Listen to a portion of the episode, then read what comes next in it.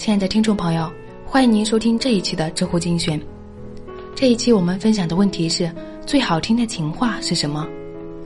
下面这个回答来自于知乎用户 TNT TNT，他是这么说的：在我知道我有多囊卵巢综合症的时候，其实我还是淡定的。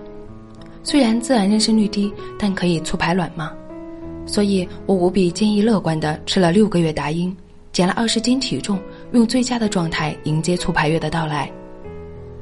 然而，一个月、两个月，当医生告诉我我不仅有多囊卵巢综合症，还有未破裂卵泡黄素化综合症，促排也泡不了卵的时候，我彻底崩溃了。跟我妈说这个事情，她只知道抹眼泪。说：“姑娘啊，你别的事情都挺顺，怎么这方面这么艰难？”说他怎么对得起我婆家？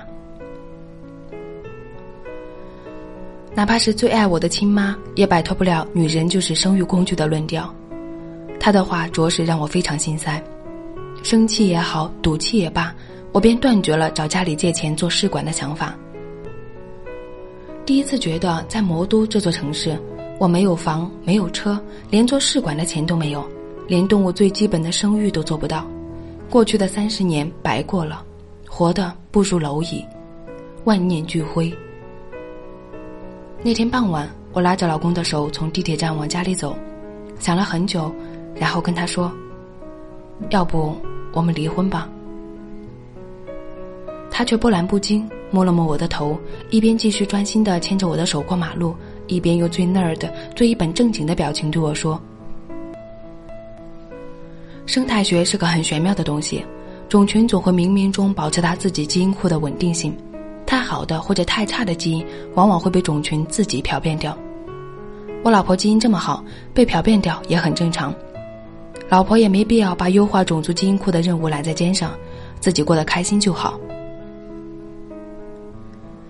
我抬头看了看他。依然是那个那儿的又那儿的的样子，而我却哭得不能自已。那一刻毫不夸张，我有一种与他同坐雪域高原之巅，琴瑟相和，俯视脚下芸芸众生如羚羊一般交配、迁徙、生死轮回的感觉。我知道，这不是他的情话，但却是我听过最美的情话。一秒钟，十几年。以前总觉得不能更爱他了，但在那一刻，我确实觉得对他的感情又升华了。同学，听说你是化学竞赛的，以后靠你了。这是我跟他说的第一句话。从大一的普化实验开始，我们成为搭档、朋友、兄弟、恋人、伴侣，最终在那一刻，他走进了我心底最柔软的地方。真的认识太久太久了。做兄弟也做了好多年，我和他自然没有什么天雷勾地火，我也从没对他说过一句像样的情话。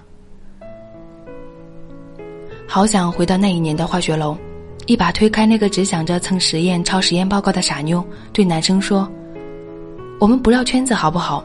我们不浪费那么多时间好不好？我们不经历那些错的人好不好？我做你的搭档，余生请多指教。”